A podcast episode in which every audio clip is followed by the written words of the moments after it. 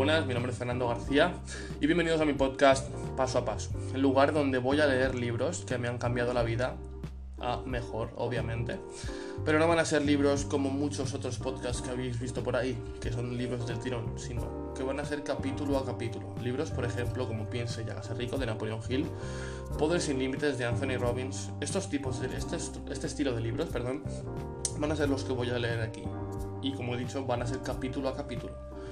Voy a hacerlo básicamente como si me lo estuviera leyendo a mí mismo porque como ya digo, a mí me cuesta mucho leer, prefiero escuchar un audiolibro.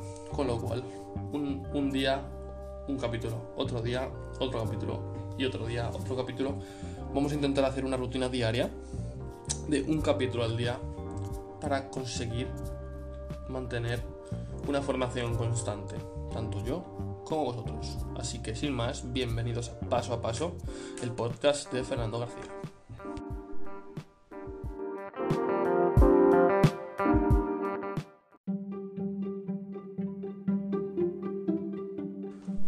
Buenas, soy Fernando García y bienvenidos a Paso a Paso. Vamos a continuar con el episodio 10, la parte 2, la mitad más o menos del episodio 9 del libro del cuadrante del flujo del dinero de Robert Kiyosaki. Vamos a comenzar con un, con un apartado que se titula Es como ahorrar 30.000 dólares sin ahorrar.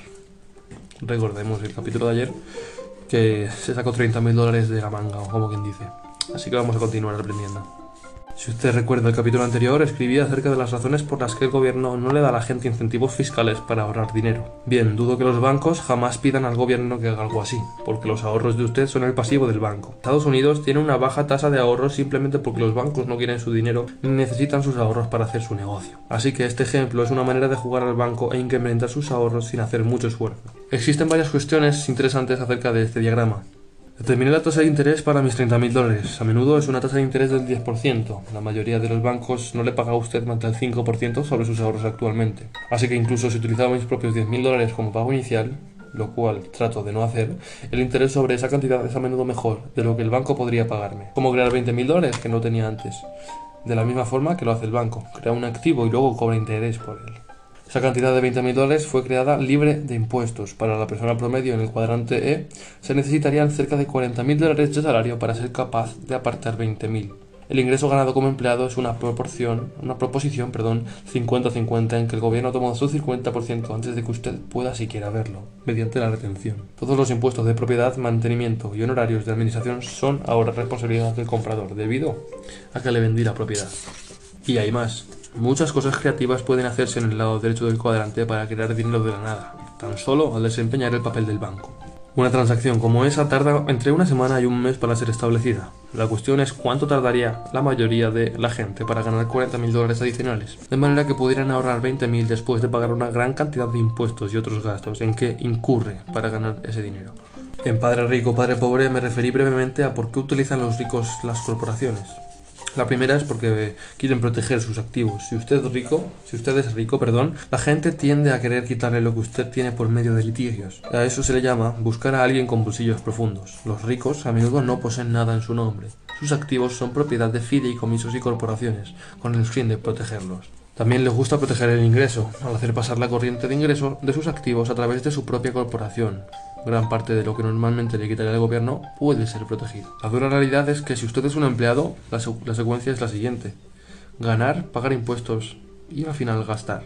Como empleado sus ganancias son grabadas y retenidas incluso antes de que usted reciba su sueldo.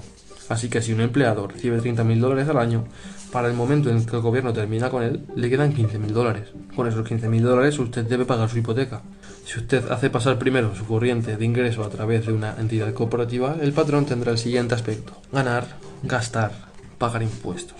Al hacer pasar primero la corriente de ingreso de los 30.000 dólares que usted inventó mediante una corporación, usted puede gastar gran parte de lo que gana antes de que el gobierno lo obtenga. Si usted posee la corporación, usted crea las reglas, siempre y cuando se apague, siempre y cuando, perdón, se apegue al código fiscal. Por ejemplo, si usted crea las reglas, puede estipular en los, en los estatutos de, de su compañía que el cuidado infantil es parte de su paquete de empleo. La compañía puede pagar 400 dólares mensuales por el cuidado infantil con el dinero antes de pagar impuestos. Si usted paga ese servicio con su dinero después de pagar impuestos, necesita efectivamente ganar cerca de 800 dólares para pagar por el mismo cuidado infantil con el dinero que le queda después de pagar impuestos. La lista es larga y los requisitos son específicos en cuanto a aquello que el dueño de una corporación puede deducir y que un empleado no puede. Incluso ciertos gastos de viaje pueden ser sufragados con el dinero antes de pagar impuestos, siempre y cuando usted pueda demostrar que realizó actividades de negocio durante el viaje. Por ejemplo, sostuvo una junta con el Consejo de Administración. Solo asegúrese de que sigue las reglas. Incluso los planes de retiro son diferentes para los dueños y los empleados en muchos casos. Habiendo dicho lo anterior, deseo enfatizar que usted debe seguir las regulaciones requeridas para hacer que esos gastos sean deducibles. Creo en aprovechar la ventaja de las deducciones legales permitidas por el Código Fiscal, pero no le recomiendo que viole la ley. Nuevamente, la clave para ser capaz de aprovechar algunas de esas disposiciones legales es en qué cuadrante obtiene su ingreso usted. Si todo su ingreso es generado como empleado de una compañía que usted no posee ni controla, hay muy poca protección de ingreso o de activos disponible para usted. Por eso recomiendo que si es un empleado, conserve su trabajo, pero comience a pasar tiempo en los cuadrantes D e I. Su camino más rápido a la libertad es a través de esos dos cuadrantes. Para sentirse más seguro desde el punto de vista financiero, el secreto consiste en operar en más de un cuadrante. Hace algunos años mi esposa y yo deseábamos tener una propiedad lejos de las multitudes. Tuvimos la necesidad de poseer alguna propiedad rural con robles altos y un arroyo que la atravesara. También deseábamos privacidad. Encontramos una parcela con un precio de 75 mil dólares por 20 acres. El vendedor estaba dispuesto a tomar un pago inicial del 10% e imponer al saldo un 10% de intereses. Era una transacción justa. El problema residía en que violaba la regla sobre la deuda, que mi padre rico me había enseñado. Sé cuidadoso cuando contraigas una deuda. Si contraes una deuda personalmente, asegúrate de que sea pequeña. Si contraes una deuda grande, asegúrate de que alguien más pague por ella. Mi esposa y yo decidimos no comprar el lote de 75 mil dólares y continuamos buscando otra propiedad que tuviera más sentido. Y recuerde la regla de mi padre rico. Si asumes deuda y riesgo, entonces deben pagarte por ello. Bien, en esa transacción yo hubiera tenido que asumir tanto la deuda como el riesgo y estaba pagando por ello. Cerca de un mes después encontramos un lote de terreno que era todavía más hermoso. Tenía 87 acres de robles altos con un arroyo y una casa en él por 115 mil dólares. Le ofrecí al vendedor pagarle el precio que pedía, si aceptaba mis términos, y lo hizo. Para abreviar una historia larga, gastamos unos cuantos dólares arreglando la casa y vendimos esa misma casa y 30 acres por 215 mil dólares, utilizando la misma idea de pequeña entrada, fáciles cuotas mensuales, mientras conservamos 57 acres para nosotros. El nuevo propietario estaba emocionado porque se trataba de una bonita casa y había sido capaz de comprarla casi sin desembolsar un pago inicial. Además, la adquirió por medio de su compañía para utilizarla como retiro corporativo para sus empleados, lo que le permitió depreciar el precio de compra como un activo de la compañía, así como deducir los costos de mantenimiento. Al anterior hay que agregar que era capaz de deducir los pagos por los intereses. Sus pagos de intereses pagaron con mucho mis pagos de intereses. Unos años después vendió parte de las acciones de su compañía y me liquidó el préstamo, y yo por mi parte liquidé mi préstamo. La deuda había desaparecido, con la ganancia adicional de 100 mil dólares que obtuve, fui capaz de pagar los impuestos sobre la ganancia del terreno y de la casa. El resultado neto fue cero deuda, unos cuantos dólares de utilidad y 57 acres de tierra maravillosa. Es como recibir un pago por obtener lo que usted desea una oferta pública inicial, IPO, por sus siglas en inglés, o la emisión o evento al público en general de las acciones de una compañía por medio de una oferta de acciones, se basa en los mismos principios. Mientras las palabras, el mercado y los jugadores son diferentes, existen principios básicos que son los mismos. Cuando mi organización forma una compañía para vender acciones al público, a menudo creamos el valor de la nada, incluso a pesar de que tratamos de basarla en una opinión precisa del justo valor del mercado. Llevamos la oferta al mercado público y en vez de vender este patrimonio a una persona, se vende a miles de personas como acciones de una compañía.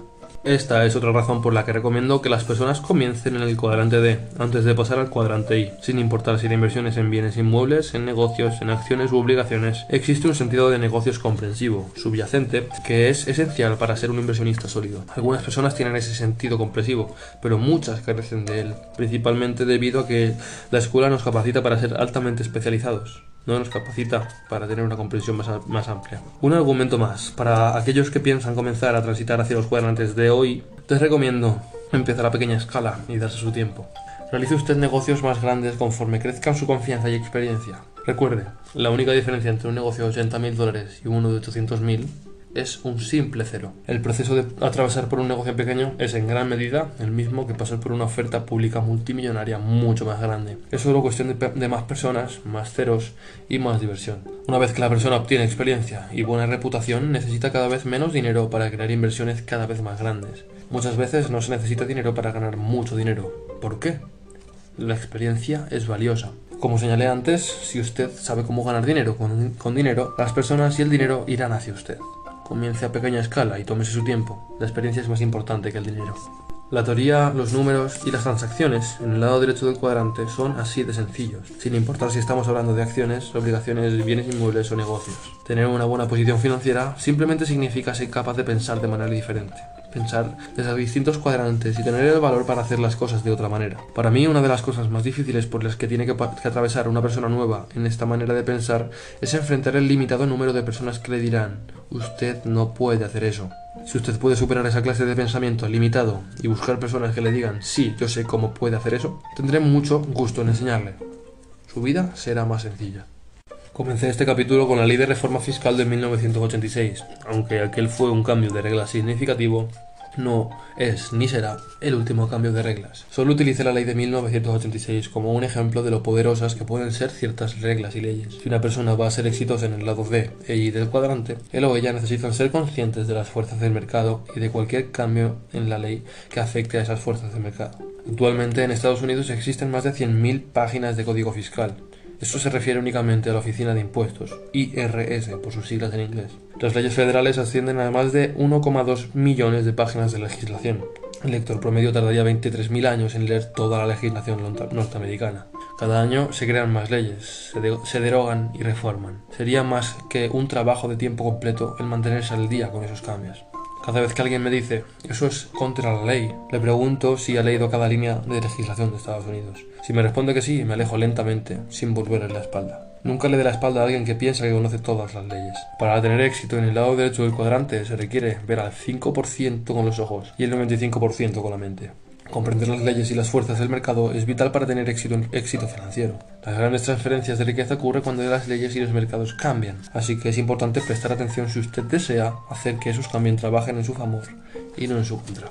Creo en pagar impuestos. Sé que el gobierno proporciona muchos servicios vitales que son esenciales para la buena marcha de la civilización. Desafortunadamente, en mi opinión, el gobierno está mal dirigido, es demasiado grande y hace demasiadas promesas que no puede cumplir. Pero eso no es culpa de los políticos y, legisladores perdón, de la actualidad, porque muchos de los problemas financieros que encaramos actualmente fueron creados hace más de 60 años por sus predecesores. Los legisladores actuales están tratando de manejar los problemas y de encontrar soluciones. Desafortunadamente, si los legisladores desean mantenerse en sus cargos, no pueden decir la verdad a las masas. Si lo hicieran, serían despedidos de sus puestos, porque las masas todavía confían en el gobierno para resolver sus problemas financieros y médicos. El gobierno no puede hacerlo. El gobierno se está haciendo más pequeño y los problemas se están haciendo más grandes.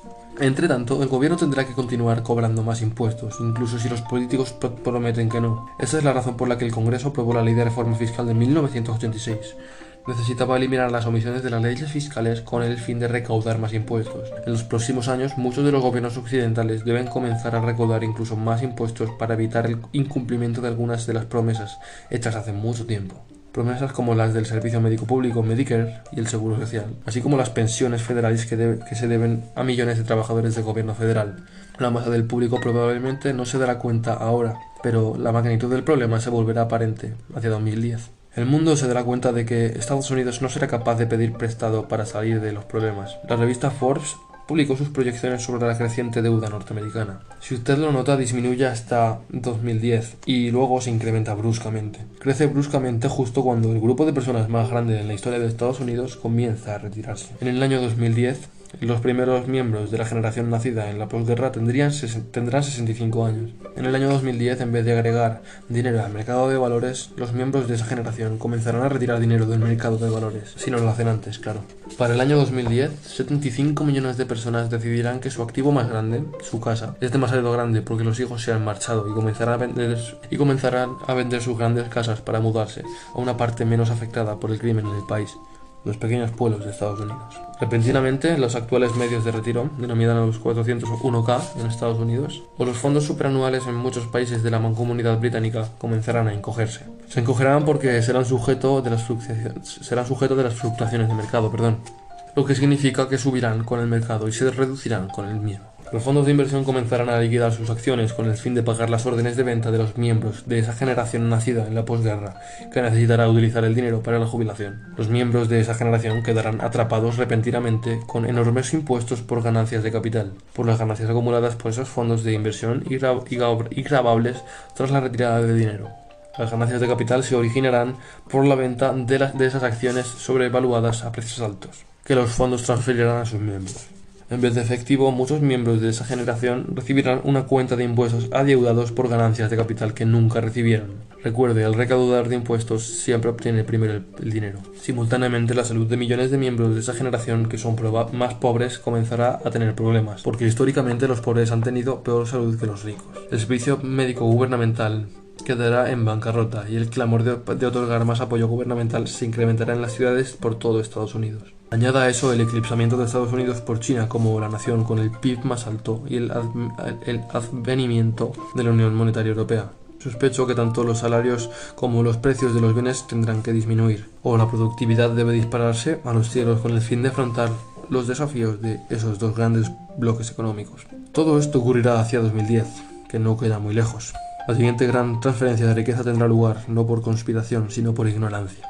Estamos en la etapa final de mentalidad de merecimiento, del gran gobierno y del gran negocio de la era industrial, y oficialmente estamos entrando en la era de la información. En 1989 el muro de Berlín se desplomó. En mi opinión, ese acontecimiento fue tan significativo como en 1492, cuando Colón se topó con América en su búsqueda de Asia. En algunos círculos, 1492 fue el inicio oficial de la era industrial.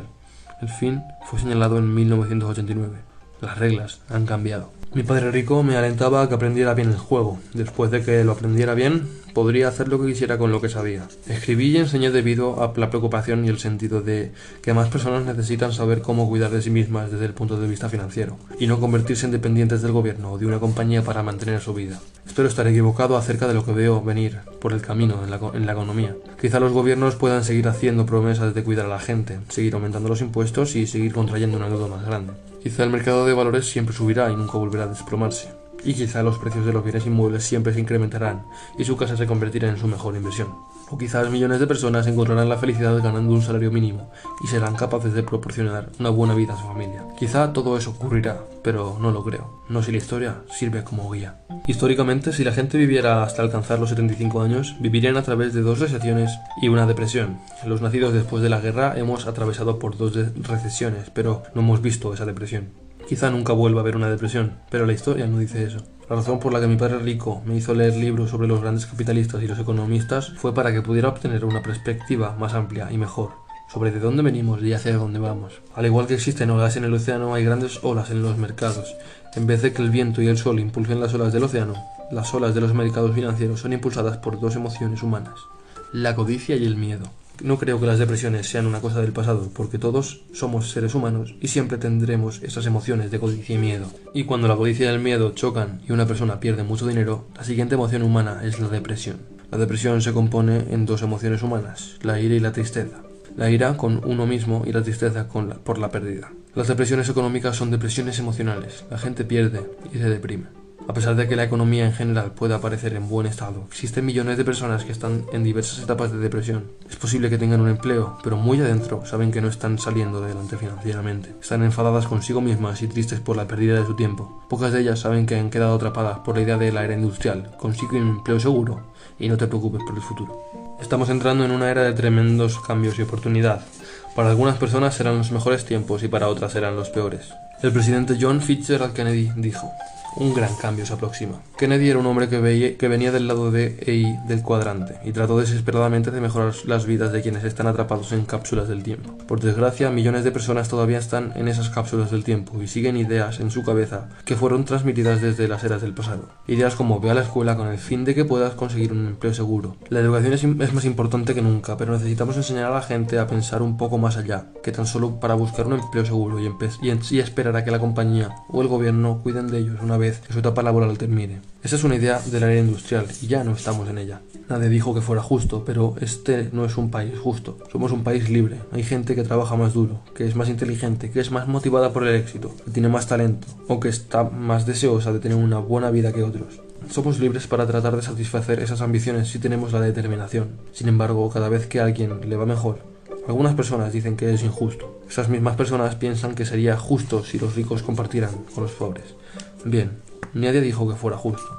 Y cuanto más tratamos de hacer que las cosas sean justas, menos libres somos. Cuando alguien me dice que existe discriminación racial o un techo de cristal, estoy de acuerdo. Sé que esas cosas existen.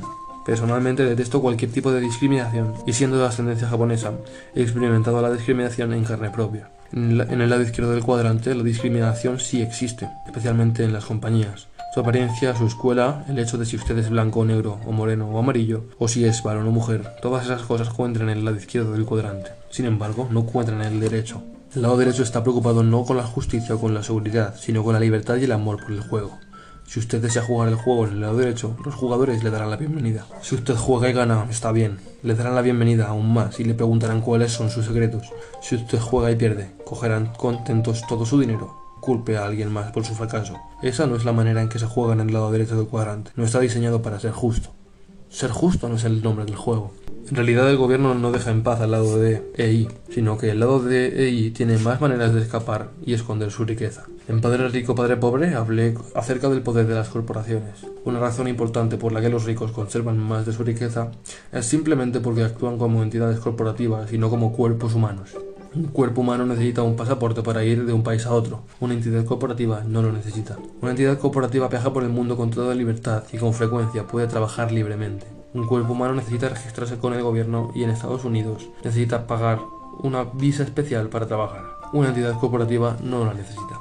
Aunque a los gobiernos les gustaría recaudar más dinero, las entidades corporativas... Repite. Aunque, a los gobiernos les gustaría recaudar más dinero de las entidades corporativas, se dan cuenta de que si aprueban leyes fiscales abusivas, las entidades corporativas cogerán tanto su dinero como, como sus empleados y se marcharán a otro país. En la era industrial la gente hablaba de los paraísos fiscales como un país. Los ricos siempre han tenido paraísos fiscales donde su dinero es recibido con amabilidad. Hoy en día los paraísos fiscales no son un país, son el ciberespacio. El dinero, el ser, al ser una idea y ser invisible, puede ahora esconderse en lo invisible, o al menos fuera de la vista del ojo humano. Pronto, si no es que ya se ha hecho, la gente realizará sus operaciones bancarias en un satélite geosincrónico que orbita en el espacio, libre de cualquier ley, o bien elegirá, eh, elegirá operar en un país cuyas leyes sean más favorables para los ricos. En Padre Rico, Padre Pobre escribí, escribí que las corporaciones se, se, hicieron populares al fin de la era industrial, justo después de que Colón descubrió un mundo lleno de riquezas. Cada vez que los ricos enviaban al navío un navío al océano, se encontraban en riesgo, porque si el barco no regresaba, el rico no quería adeudar a las familias de los marineros que murieran. Así que se formaron las corporaciones que, con el gobierno de tener protección legal y limitar el riesgo de pérdida a la cantidad de dinero comprometida, y nada más allá de eso. De esa manera los ricos arriesgaron solo su dinero y los tripulantes arriesgaron sus vidas. Las cosas no han cambiado mucho desde entonces. Donde quiera que viajo por el mundo, la gente con la que trato hace negocios principalmente de esa manera, como empleados de sus propias corporaciones. En teoría ellos no poseen nada y en realidad no existen como ciudadanos privados. Existen como funcionarios de sus corporaciones opulentas, pero como ciudadanos privados no poseen nada. Y donde quiera que voy en el mundo conozco personas que dicen, usted no puede hacer eso en este país, eso va contra la ley. La mayoría de la gente no se da cuenta de que las leyes de la mayoría de los países del mundo occidental son similares. Es posible que utilicen palabras diferentes para describir las mismas cosas, pero en principio sus leyes son muy similares. Le recomiendo que, de ser posible, al menos considere convertirse en un empleado de su propia corporación. Esto es especialmente recomendable para los A y D de altos ingresos, incluso si poseen franquicias o, si obtienen sus ingresos por el medio del mercado en red. Busque el consejo de asesores financieros competentes. Ellos pueden ayudarle a escoger e implementar la mejor estructura para su situación actual. En la superficie parece como si existieran leyes para los ricos y leyes para los demás, pero en realidad las leyes son las mismas. La única diferencia es que los ricos utilizan las leyes en su provecho, mientras que los pobres y la clase media no lo hacen. Esa es la diferencia fundamental. Las leyes son las mismas, fueron escritas para todos. Te sugiero que contrates asesores inteligentes y que obedezcan las leyes. Es muy fácil generar, es muy fácil ganar dinero, perdón, legalmente en vez de violar las leyes y terminar en prisión. Además, sus asesores legales le servirán como un sistema de alerta temprana en lo que se refiere a cambios inminentes a la ley. Y cuando las leyes cambian, la riqueza cambia de manos. Ventaja de vivir en una sociedad libre es la libertad de escoger. En mi opinión existen dos grandes opciones, la opción de la seguridad y la opción de la libertad. Si usted escoge la seguridad, hay un enorme precio que pagar por esa seguridad, bajo la forma de impuestos excesivos y el castigo de pago de intereses. Si usted escoge la libertad, entonces necesita aprender la totalidad del juego, y a continuación practicarlo. Es, su elección en qué cuadrante quiere desarrollar el juego.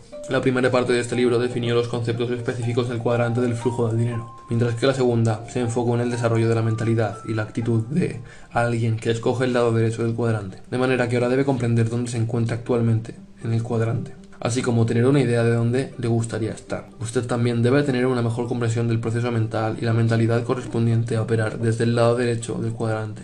Aunque, aunque he mostrado las maneras de cruzar del lado izquierdo al derecho, ahora me gustaría proporcionarle más detalles específicos. En la sección final del libro, la tercera parte, identificaré siete pasos para encontrar su pista rápida financiera y que considero esenciales para trasladarse al lado derecho del cuadrante.